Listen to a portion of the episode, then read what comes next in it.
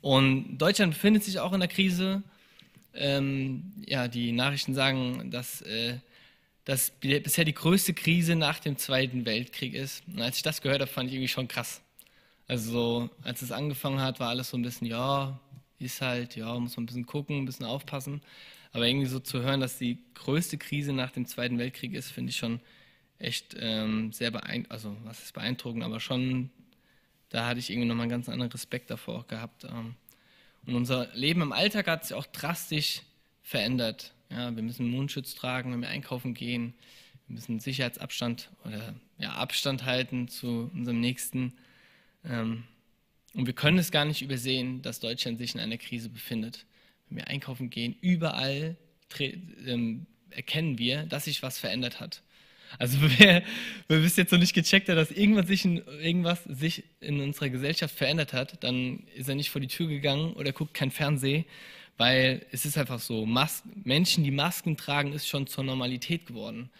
Wo man vorher immer noch gelacht hat drüber, wenn in China oder in, in asiatischen Ländern viele Leute eine Maske an hatten und auf einmal wird es hier auch zur Normalität, dass im Supermarkt überall Menschen mit Masken rumlaufen. Und auch in Schulen ist die Situation gewöhnungsbedürftig, ist einfach anders. Ne? Und auch jetzt bei uns in der Jugend heute ist auch gewöhnungsbedürftig, es ist anders, es ist nicht mehr so, wie es irgendwie vorher war.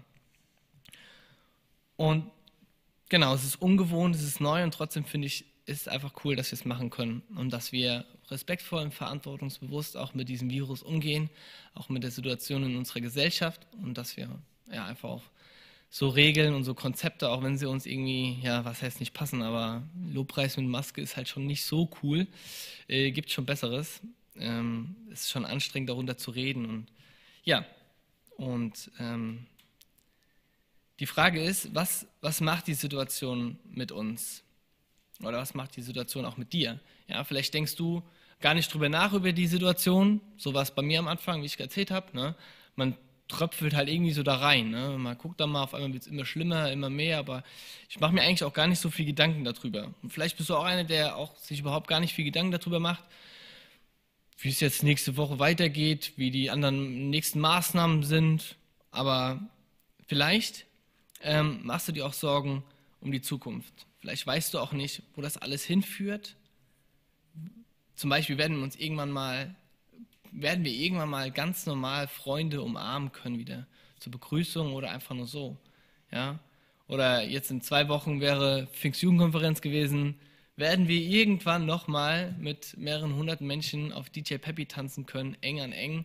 Irgendwie, also das ist so eine Vorstellung, die jetzt schon so surreal ist, wenn man daran denkt äh, nein, das weiß ich nicht. Wird das irgendwann nochmal so sein? Ja. Und auch noch weiter gedacht, ne, also wenn man noch ein bisschen mehr denkt, dann ist auch die Frage, was hinterlässt das für Spuren bei uns in der Wirtschaft? Ja, Geschäfte müssen schließen, können nicht aufmachen, Menschen dürfen nicht arbeiten gehen, müssen zu Hause bleiben, das pegelt sich langsam alles wieder ein. Aber was passiert mit Unternehmen, die Insolvenz gehen müssen? Was für Spuren hinterlässt das in unserer Wirtschaft? Und das sind schon Fragen auch, die berechtigt sind, die wir uns auch stellen dürfen, aber die einen auch Angst machen, wenn wir daran denken. So, was hat das mit mir persönlich zu tun? Ja, wenn die Wirtschaft kaputt ist, ne? so, also eine Handvoll von euch geht arbeiten, aber was ist das für, was, wie wirkt sich das auf mich aus dann irgendwie? Ne? Gibt es eine Deflation, Inflation, wird das Geld mehr wert, weniger wert? Was ist mit Europa generell? Was ist mit anderen Ländern, wo es vielleicht noch extremer ist mit den wirtschaftlichen Schäden. Das sind Fragen, die wir uns stellen dürfen, aber auf viele Fragen ähm, haben wir keine Antwort. Weil wenn wir Fragen, und das macht uns auch Angst, ne? wenn wir Fragen nicht beantworten können, beängstigt uns das. Also so ist, wenn ich mich da anfange reinzudenken in dieses Karussell der Krise, ja, äh, dann macht mir das Angst, weil da Fragen sind, die man nicht beantworten kann. Ja, auch wird die Zukunft anders sein. Manche sagen, unsere Zukunft, die vor uns liegt, ist eine andere, die wir kennen. Und das ist schon beunruhigend auch. Ne? Ich will hier gar keine Angst schüren oder so, ne? aber wenn man irgendwie in so diesem Kreislauf drin ist, in diesem Rad der ähm, Fragen und des, ähm, der Krise, ähm, macht es Angst. Ja? An eine Zukunft zu denken, die vielleicht nicht mehr so sein wird, wie sie mal war, macht, macht einem Angst und ist beängstigend. Und weil Situationen, die wir nicht unter Kontrolle haben, machen uns Angst. Das ist eigentlich fast schon normal. Ja, wenn wir in einer Situation sind, in der wir nicht die Kontrolle haben, kommen wir Angst, sind beängstigend. Zum Beispiel, wenn ich an einem Boot sitze, ja, ich bin auf einem See unterwegs oder sagen wir auf dem Meer. Ich weiß nicht, wer von euch mal mit einem kleinen Boot auf dem Meer unterwegs ist. Das ist schon, ist okay, ne? Wenn alles noch gut läuft. Man weiß, wie man lenkt, ne? Sonne scheint, man kann sich ein bisschen hinlegen, ein bisschen sonnen. Ja, man kann auch mal reinspringen ins Wasser und wieder drauf, alles gut. Nur wenn dann irgendwann ein Sturm kommt, rutscht einem die Kontrolle irgendwie aus den Händen. Ja? So, das Meer wird auf einmal unberechenbar. Ja, Wind fegt, die äh, Wellen werden immer größer, man ist nur in so einer kleinen Nussschale. Ja, auf einmal wird das, die Situation wird unberechenbar. Man weiß nicht, eine falsche Welle, eine Welle von links oder von rechts oder eine Sturmböe, die einen irgendwie ungünstig erwischt und man geht unter, man kentert oder genau, man fliegt ins Wasser. Ähm, und so fühlt sich irgendwie für mich momentan manchmal die Situation an. Ja, eine Situation, über die wir keine Kontrolle haben. Ja, wir können nicht einfach sagen, so, Covid-19, bis hierhin, aber Gemeinderäume kannst du draußen bleiben, alles gut. Wir haben keine Kontrolle über den Virus. Ne? Das ist eine Sache, wo wir nicht die Kontrolle haben. Wir versuchen mit, ähm, mit Dingen das einzudämmen, ne? Mundschutz, Abstand, Hände desinfizieren, nicht im Gesicht rumfummeln, das sind alles so Dinge, womit wir das irgendwie versuchen einzudämmen und ähm, genau, dass es nicht zu arg ähm, sich verteilt. Aber wenn man so ein bisschen ins Detail geht von diesen ganzen Auflagen, dann merkt man irgendwann, dass das alles schön und gut ist, aber das schon ein paar Lücken hat. Ne? So, wenn ich mich mit zwei Haushalten treffen darf, ja, trifft sich jeder mit zwei Haushalten und im Endeffekt hat man dann klar eine Kette, die verkürzt ist. Aber das ist auch egal. So Maßnahmen sind wichtig, weil wir versuchen, die Kontrolle darüber zu bekommen, was aber nicht funktioniert. Aber trotzdem müssen wir die Maßnahmen irgendwie angehen. Und der Prophet Micha beschreibt eine Situation nicht so krass, also na, andersrum. Also unsere Situation ist nicht so krass, wie der Micha das beschreibt, aber es ist auch eine Situation, über die er keine Kontrolle hat. Und ich lese das mal vor. Und zwar ist das, Micha ist äh, einer der kleinen Propheten, ja, so Ende des Alten Testaments. Und das ist Micha 7, die Verse 1 bis 6 lese ich mal vor. Ich unglücklicher Mensch, ich komme mir vor wie einer, der nach der Ernte hungrig durch die Weinberge streift oder die Feigenbäume nach Früchten absucht. Doch nichts, keine Traube und keine Feige ist mehr zu finden. Ja, im ganzen Land gibt es keine rechtschaffenen Menschen mehr. Keiner fragt mehr nach Gott. Einer macht Jagd auf den anderen und wartet bloß auf, ein, auf eine Gelegenheit, um Blut zu vergießen. Sie haben nur Böses im Sinn und darin sind sie wahre Meister. Die führenden Männer lassen sich bestechen, die Richter sind käuflich und die Mächtigen entscheiden aus reiner Willkür. So arbeiten sie alle Hand in Hand. Selbst die besten und ehrlichsten unter ihnen sind wie Dornhecken, die bloß Schaden anrichten. Aber der Tag kommt, an dem euch die Strafe trifft. Die Propheten haben es vorausgesehen und euch davor gewarnt. Dann werdet ihr mit eurer Weisheit am Ende sein. Trau keinem einzigen Menschen mehr, nicht einmal dem besten Freund. Sei verschwiegen wie ein Grab, auch bei der Frau in deinem Arm. Denn der Sohn achtet den Vater nicht mehr, die Tochter lehnt sich gegen die Mutter auf und die Schwiegertochter gegen die Schwiegermutter. Die eigenen Angehörigen werden zu Feinden. Also wird schon eine Situation erklärt, ähm, die schon, ja. Aber für Micha ist das eine Situation, die hört sich schon sehr chaotisch an. Die hört sich so an, als hätte, hätte er nicht die Kontrolle darüber und würde ihm das alles so, ich weiß nicht, ob ich das so bildlich vorstellt. Ich stelle mir das vor, wie wenn man, keine Ahnung, lauter Perlen in der Hand hat und die fallen dann alle nacheinander. Irgendwie, man kann sie irgendwie nicht halten. Man hat die Kontrolle nicht darüber, ja, sondern putzen alle darunter. Und Micha ist hier in einer Situation, ähm, wo er keine Kontrolle drüber hat und sich auch irgendwie machtlos fühlt. Ne? So, und die Situation, die hier erklärt wird, ist halt nochmal ein bisschen krasser. Ne? Also schon um einiges krasser. Ne? Ähm, Gerade auch wenn man am Schluss dann, Vers 6, ist nochmal irgendwie macht das nochmal so deutlich, denn der Sohn achtet dem Vater nicht mehr, also innerfamiliäre, wo Familie noch nicht mehr irgendwas zählt. Ne? Es gibt keine Gerechtigkeit, die Richter sind bestechlich, die Obrigkeit handelt willkürlich Und innerhalb der Familie schaut man nur daran, ähm, dem anderen irgendwie eins auszuwischen. Oder der andere ist quasi dein Feind. Die eigenen Angehörigen werden zu Feinden. Und die Frage ist immer, was können wir jetzt tun? Und auch bei Micha war das die Frage, was kann er jetzt tun? Er erzählt das, ne? er klagt über das Volk und erklärt die Situation. Und die Frage auch für ihn, was kann er jetzt tun? Was können die Leute in der damaligen Zeit auch tun? Was können wir in der momentanen Situation tun? Ja, auch für uns als Christen oder für generell alle Menschen ähm, hier auf der Erde oder auch in Deutschland. Was können wir in der Situation jetzt tun? Und hier die Christen ganz, ähm, ganz konkret nochmal gefragt. Ne?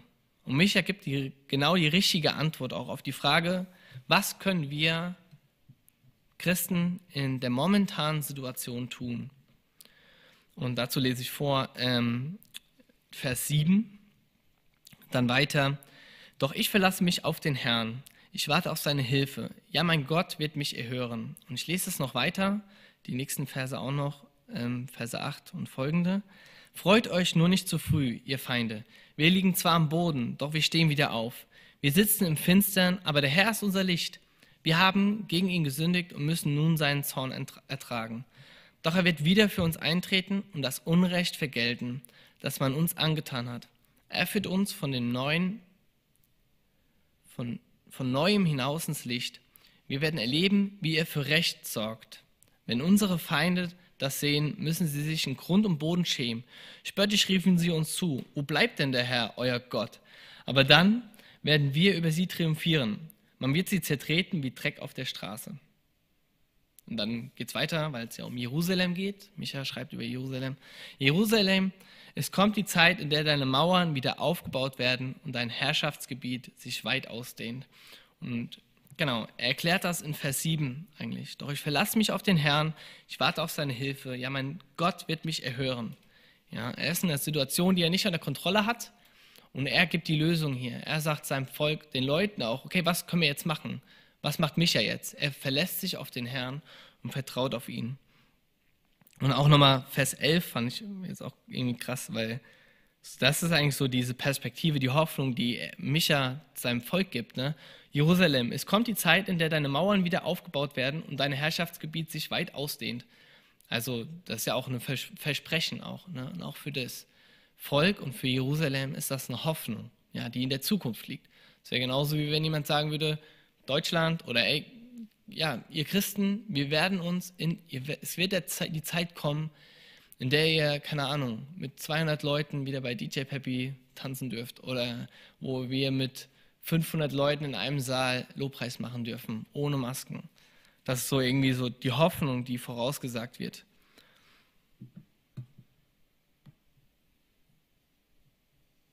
Genau, Hoffnung. Und in diesem Sturm, in diesem Chaos schaut er auf Gott und vertraut auf ihn. Und auch cool ist der Vers 9, 8. Wir sitzen im Finstern, Finstern, aber der Herr ist unser Licht. Und irgendwie führt ist es auch unsere momentane Situation. Ja? Chaos, dunkel, wir sitzen im Dunkeln und der Herr, auf den wir vertrauen, ist das Licht. Wo die, dunkel irgendwie, äh, wo die Zukunft sich dunkel anfühlt. Und Hoffnung ist immer Hoffnung gegen allen Schein, sonst ist sie Berechnung und nicht Hoffnung. Ja, das bedeutet, Hoffnung ist etwas, das versprochen wird und irgendwann eintreffen wird. Aber Hoffnung ist nicht, ja, wir haben jeden Monat 12 Euro Einkunft, äh, Einkommen, in zwei Jahren werden wir so und so viel Geld haben. Das ist eine Berechnung, keine Hoffnung. Ja, sondern eine Hoffnung ist auch, was wir nicht berechnen können.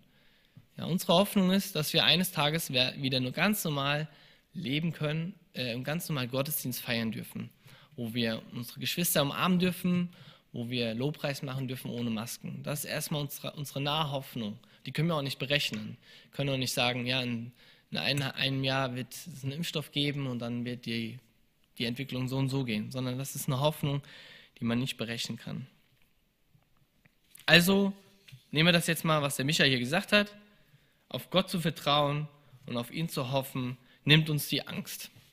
Und jetzt, keine Ahnung, ich weiß nicht, was du gedacht hast, als ich den Vers vorgelesen habe, Vers 7.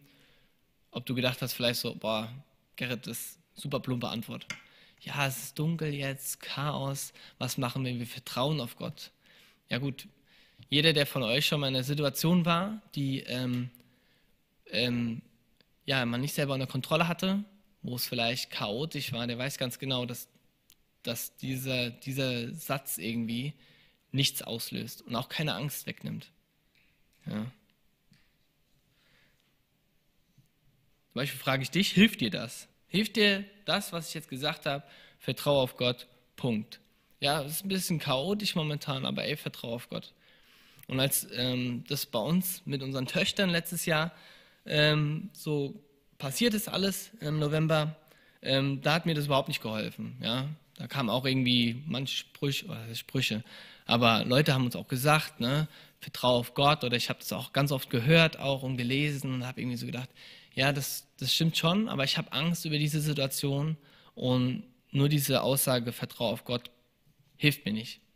Ja, so zu hören, vertraue auf Gott, das wird dann schon, ja, es hat mir nicht die Angst genommen. Und das war zum Beispiel für uns ähm, wie ein Sturm, ne? weil wir in einer Situation war, waren, in, oder teilweise manchmal immer noch sind, nicht mehr so krass, aber über die wir keine Kontrolle hatten. Ne? Wir wussten nicht, was morgen passiert, wir wussten auch nicht, was mit unserer Tochter passiert.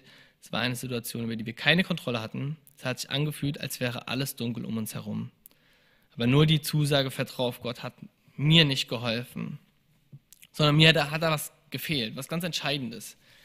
Weil einfach nur zu sagen, vertraue auf Gott, da fehlt mir einfach ein Zusatz, da fehlen mir ein paar Adjektive, ein paar Eigenschaften. Weil die Frage ist, was ist das für ein Gott? Kann ich ihm überhaupt vertrauen? Ja. Also man muss ja erstmal die, die Person, auf die ich vertrauen will, erklären und erkennen und zu wissen auch, was das für eine Person ist, sonst kann ich ja gar nicht vertrauen. Ich kann auch sagen, ja, ist gerade momentan ein bisschen chaotisch, aber vertrau dem Stuhl. Das wird schon alles wieder. Ja. Aber was ist das für ein Stuhl? Was kann der Stuhl? Der Stuhl kann nichts, ja. Der kann mich nur tragen. Und die Frage auch, ja, natürlich, das ist auch eine gute Aussage. Und ihr wisst, ich bin sehr, also das ist auch sehr polemisch gerade. Ich spitze das ziemlich zu. Ja, vertraue auf Gott. Aber für mich ist, war ganz wichtig, was ist das für ein Gott? Kann ich ihm überhaupt vertrauen? Und da lese ich ähm, aus dem Psalm, Psalm 9, lese ich den Vers 11 vor. Auch ein sehr hoffnungsvoller ähm, Psalm. Psalm 9, Vers 11. Auf dich, Herr, werden alle vertrauen, die dich und deinen Namen kennen. Denn wer deine Nähe sucht, den lässt du nie allein. Ich lese nochmal vor. Auf dich, Herr, werden alle vertrauen, die dich und deinen Namen kennen.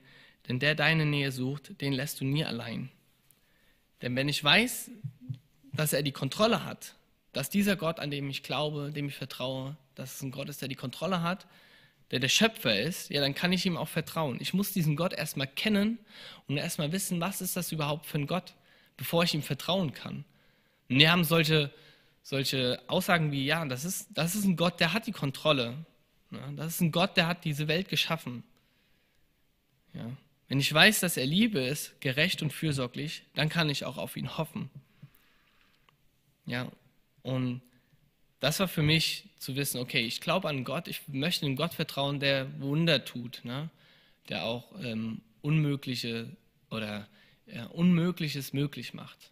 Ja, etwas, was zum Beispiel medizinisch ähm, nicht möglich ist, möchte ich an Gott glauben, der äh, Dinge tun kann, die ja, medizinisch unmöglich sind, aber die in seinen Augen möglich sind. Ja, und das ist eine ganz andere Perspektive, weil ich dem direkt eine Eigenschaft gegeben habe. Und es ist ein Gott, der, ja, wenn wir in die Bibel reinschauen, er ist ein Gott, der Wunder tut, der medizinisch unmögliche Dinge tut, der Blinde wieder sehen macht, der Kranke heilt. Und vielleicht habt ihr das auch in eurem Leben selbst erfahren, an eurem ja, eigenen Leben, an Freunden ähm, oder auch von Geschichten, wenn wir Geschichten hören, auch Zeugnisse hören wo Gott Dinge tut, die medizinisch unmöglich sind. Und dann hilft mir das auch, dann gibt mir das Hoffnung. Das hat mir Hoffnung gegeben in der Zeit. Ja, das hat mir Licht gegeben in der Dunkelheit, weil ich wusste, dass ich an einen Gott glaube, der ja, allmächtig ist, der die Erde geschaffen hat, der uns geschaffen hat. Ja, und wenn, also, wenn er uns geschaffen hat, dann kann er uns auch heilen. Ja, wenn er die Erde geschaffen hat, dann kann er auch diesen Virus ja, wegtun oder bekämpfen. Und um das zu wissen, muss man diesen Gott kennenlernen, seine Eigenschaften kennenlernen.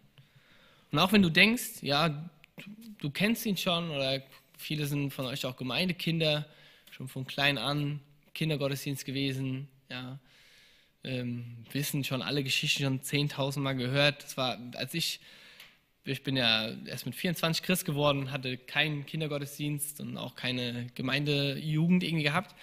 Und als ich dann mit 24, 25 äh, Kigo gemacht habe, ähm, war es auch immer lustig, wenn ich dann mich vorbereitet habe. Für mich war ja Bibel fast neu, ne? Also dann auf einmal die Geschichte hier mit dem Zachäus da. Da ich gedacht, boah, das mache ich. Ich habe mir ein bisschen was überlegt, ein bisschen Veranschaulichung, wollte es dann den Kids bringen. Ich habe noch nicht die ersten beiden Wörter gesagt. Ich habe noch nicht Baum gesagt und keine Ahnung, Zöllner. Dann kam der erste, das ist die Geschichte von dem Zachäus, die kenne ich schon. Ja, es war so irgendwie so, das ist schön für dich. Ja.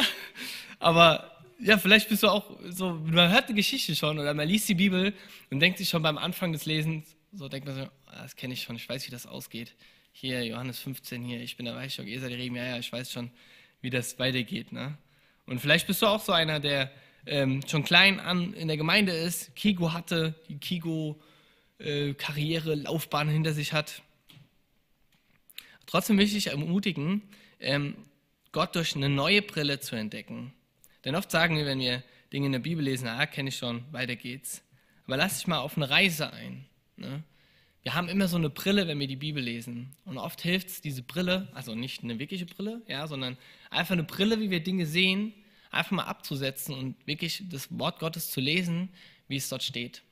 Und auch Gott einzuladen ins Bibellesen. Weil oft ist es Beste, wenn wir beim Bibellesen unser menschliches Denken ein bisschen zur Seite tun und unsere menschliche Interpretation, wie wir den Text ähm, vermeintlich schon kennen, ja, einfach mal zur Seite legen und Gott um Weisheit bitten, dass er uns einfach die komplett neu begegnet in seinem Wort. Vielleicht auch in den Evangelien, die wir schon so oft gelesen haben. Ja, aber wir sehen alles, wir sehen den Stall, auf einmal lesen wir nur Stall und haben direkt schon eine Grippe, obwohl da steht auch gar nichts mit Gras und keine Ahnung, aber wir haben direkt schon, zack, wissen wir direkt schon alle Szenarien, aber vielleicht sollten wir uns mal einlassen drauf um dass Gott uns wieder neu durch sein Wort begegnen kann. Und dazu hilft es einfach, diese Brille einfach mal auszuziehen und ähm, Gott um Weisheit zu bitten und dass er uns neu, das bedeutet nicht, dass alles, was wir schon wissen, falsch ist. Ja, aber es öffnet einfach einen neuen Horizont, Gott nochmal neu zu begegnen. Und es ist erfrischend, immer wieder neu seine Eigenschaften in seinem Wort zu entdecken. Und auch so, einfach so zu resetten und ähm, zu erforschen, das erfrischt auch. Und das Tolle ist, wenn wir das so lesen in der Bibel, Gott ist heute genauso wie damals. Ja, diese ganzen Eigenschaften, die wir lesen, die Wunder, die er getan hat, die kann er heute genauso tun. Und an seinen Eigenschaften, wie er ist, hat es nichts verändert. Und dieses ganze Wissen über Gott und seine Eigenschaften wird dann zu einem Fundament. Ja, deshalb heißt es oft, der Herr ist unsere Burg oder unser Fels, ja, weil er uns Halt gibt wie ein Fundament, wenn wir seine Eigenschaften kennen. Und das ist, kennt ihr alle, ne? bau dein Haus auf Dingsbums. Matthäus 7, Vers 24 und 27, das lese ich kurz mal vor aus der Bergpredigt. Das war, ähm, genau, wir hatten das auch schon mal gehabt, die Bergpredigt, das war auch einer der letzten Teile von der Bergpredigt gewesen. Ich lese das kurz vor, Matthäus 7, Vers 24 bis 27. Darum gleich jeder, der meine Worte hört und danach handelt, einen klugen Mann der sein Haus auf felsigen Grund baut, wenn dann ein Wolkenbruch niedergeht und die Wassermassen heranfluten und wenn der Sturm tobt und mit voller Wucht über das Haus hereinbricht, stürzt es nicht ein, es ist auf felsigem Grund gebaut. Jeder aber, der mein Wort, meine Worte hört und nicht danach handelt, gleicht einem törichten Mann, der sein Haus auf sandigem Boden baut. Wenn dann ein Wolkenbruch niedergeht und die Wassermassen heranfluten und wenn der Sturm tobt und mit voller Wucht über das Haus hereinbricht, stürzt es ein und wird völlig zerstört. Dadurch, dass wir sein Wort kennen und seine Eigenschaften kennen, können wir auf ihn vertrauen und auf ihn hoffen. Das ist das, was ich am Anfang gesagt habe. Ne? Das, was Micha gesagt hat, ist ja nicht falsch. Er sagt, was macht er in dieser chaotischen Situation? Er vertraut auf Gott. Wir vertrauen auf einen Gott, den sein, seine Eigenschaften wir kennen. Und durch das Wissen dieser Eigenschaften bekommen wir ein stabiles Fundament, ein Fundament unseres Lebens. Und wenn dann ein Sturm kommt, wird unser Haus nicht einstürzen, unser Haus, unser Lebenshaus nicht einstürzen. Denn wenn es stürmt, möchte auch keiner von euch in einem Baumhaus sitzen, ja, sondern wir wollen in einer Burg sitzen, wir wollen in einem Haus sein, das stabil ist. Deutsche Häuser sind sehr stabil gebaut. Aber in so einem Haus wollen wir sein. Ja, wenn ein Sturm ist, wollen wir in einem stabilen Haus sein und nicht in einem Baumhaus sitzen, das irgendwie, keine Ahnung, zusammengenagelt ist mit rostigen Nägeln. Ja. Und das genau das, dieses Wissen von, von diesem, der, der, das Wissen der Eigenschaften unseres Gottes, auf dem wir vertrauen, gibt uns dieses Fundament, weil es uns Hoffnung gibt. Ja, weil wir eine Hoffnung haben auf etwas, was er versprochen hat. Ja. Wir lesen, dass er ähm, das letzte Wort hat. In Offenbarung steht, dass er das Anfang und das Ende ist. Ja, das bedeutet, dass er das letzte Wort hat. Und dazu möchte ich euch heute ermutigen, uns ja einfach den Fernseher auszumachen mit den Nachrichten, alles, was da drin steht, auszubrechen aus dieser Spirale der, der Krise und nicht an irgendeine Verschwörungstheorie klammern oder an irgendwas anderes in der momentanen Zeit. Es geht ja immer mehr auseinander sondern lass uns vertrauen und hoffen, dass Gott die Kontrolle hat.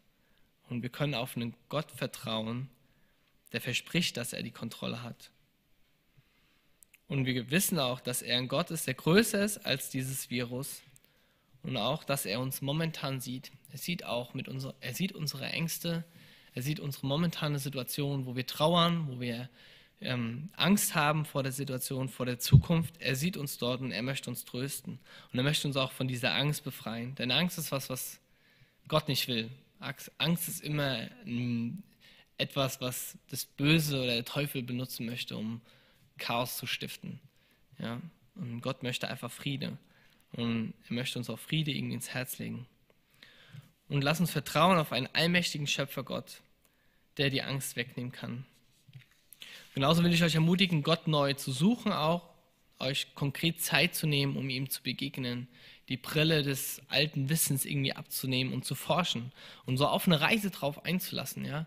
Oft sehen wir das Studieren von der Bibel oder das Lesen der Bibel immer nur Sache des Menschen. Aber lasst mal 80 Prozent Gott machen und 20 Prozent des Menschen. Ja? Ihr müsst nur die Worte lesen und dann darf euch Gott irgendwie durch die Worte begegnen auch. Wir müssen einfach Gott da mehr Raum und Zeit lassen, auch ähm, was zu machen und uns auch zu begegnen und sich zu offenbaren. Nochmal ganz neu, auch außerhalb von unseren Rahmen, die wir irgendwie denken. Und Gott ist so groß, dass kein Mensch auf der Welt ihn niemals komplett verstehen kann. Ja, wenn es irgendeinen Menschen gibt, der sagt, dass er komplett alles weiß über Gott, dann lügt er. Aber vieles hat er uns in seinem Wort offenbart und er möchte, dass wir uns auf die Suche machen nach ihm. Und dadurch, dass wir auf die Suche machen nach ihm, bauen wir dieses Fundament, was uns dann stärkt und festen Grund gibt in so einer chaotischen Situation. Genau, ich möchte noch zum Abschluss beten. Ja, Jesus, ich ähm, danke dir für dein Wort. Ich danke dir dafür, dass du, ähm, dass wir das äh, heute einfach noch nachlesen dürfen, dass wir lesen dürfen, wie du mit Menschen unterwegs warst. Auch dass der Micha damals schon so einen chaotischen Sturm hatte, in dem er drin war. Und wir fühlen uns momentan auch in einer Situation, wo wir einfach ja dunkel sehen, auch für die Zukunft, wo wir Ungewissheit sehen, wo wir Fragen haben, die wir nicht beantworten können. Ähm, und ich bitte dich einfach, dass du uns mitten in dieser Krise, in diesem Chaos, dieser Angst auch, die wir haben, uns begegnest. Ich bitte dich darum, dass du uns ganz neu auch begegnest durch dein Wort. Ich bitte dich darum, dass du unsere Köpfe frei machst vor irgendwelchen menschlichen Rastern, sondern dass du uns ganz frei äh, begegnen darfst, Jesus. Ich bitte dich drum und lade dich einfach ein, dass du uns da bekleidest, dass wir, ja, auch wenn wir Lobpreis mit Masken machen, dass du uns da einfach begegnen kannst, dass du diese ganzen menschlichen äußeren Rahmen überhaupt nicht brauchst, ja, sondern dass du einfach nur unser Herz möchtest. Ja, dass du nicht möchtest, dass wir irgendwas machen und irgendwas Besonderes tun, sondern dass du nur möchtest, dass wir unser Herz einfach weit aufmachen für dich und ähm, unserem, ja, unseren Verstand einfach auch ähm, sacken zu lassen in unser Herz, Jesus. Ich bitte dich darum, dass du dein Wort einfach nochmal neu belebst in uns und auch die Zeit ähm, schenkst und auch diesen Schweinehund entsorgst, der uns davon abhält, Begegnung mit dir zu haben, Jesus. Ich danke dir für alle Lockerungen, die es jetzt gegeben hat, dass wir hier sein dürfen, dass wir diesen Raum wieder mit, ähm, mit Lobpreis füllen dürfen, dass wir den Raum wieder füllen dürfen mit, mit Gebet, mit deinem Wort, Jesus. Und ähm, du brauchst so ein Gebäude nicht. Du bist ähm, grenzenlos irgendwie und Gemeinde ist auch gerade grenzenlos. Wir brauchen, sind an kein Gebäude gebunden, aber unsere Menschlichkeit ähm, braucht das einfach. Wir genießen es einfach, diese geistliche Gemeinschaft zu haben. Und ich danke dir dafür, dass das möglich ist. Ich bitte dich einfach darum, dass du ähm, uns trotzdem gesund ähm, behältst, dass, wir, dass du uns Bewahrung schenkst, dass wir einfach dem Virus standhalten und da nicht irgendwie weiter verbreiten und jemand krank wird, sondern ja, dass wir den Abend einfach angstfrei erleben dürfen, Jesus. Ich bitte dich auch darum, dass du Ängste für die Zukunft wegnimmst, dass du siehst jetzt, wo Menschen irgendwie Angst haben vor der Zukunft oder für irgendeine Situation, die unkontrollierbar ist, Jesus. Und da bitte ich dich darum, dass du dem Teufel da keine Macht gibst, sondern dass du uns befreist von der Angst, dass du sie wegnimmst und deinen gigantischen Frieden da reinlegst und uns einfach ruhig machst und ähm, wir einfach in deine Gegenwart kommen dürfen, Jesus. Ich bitte das noch, dass du das für den Abend tust, dass du die Gemeinschaft segnest und einfach auch die Zeit, die wir hier haben durften, Jesus. Amen.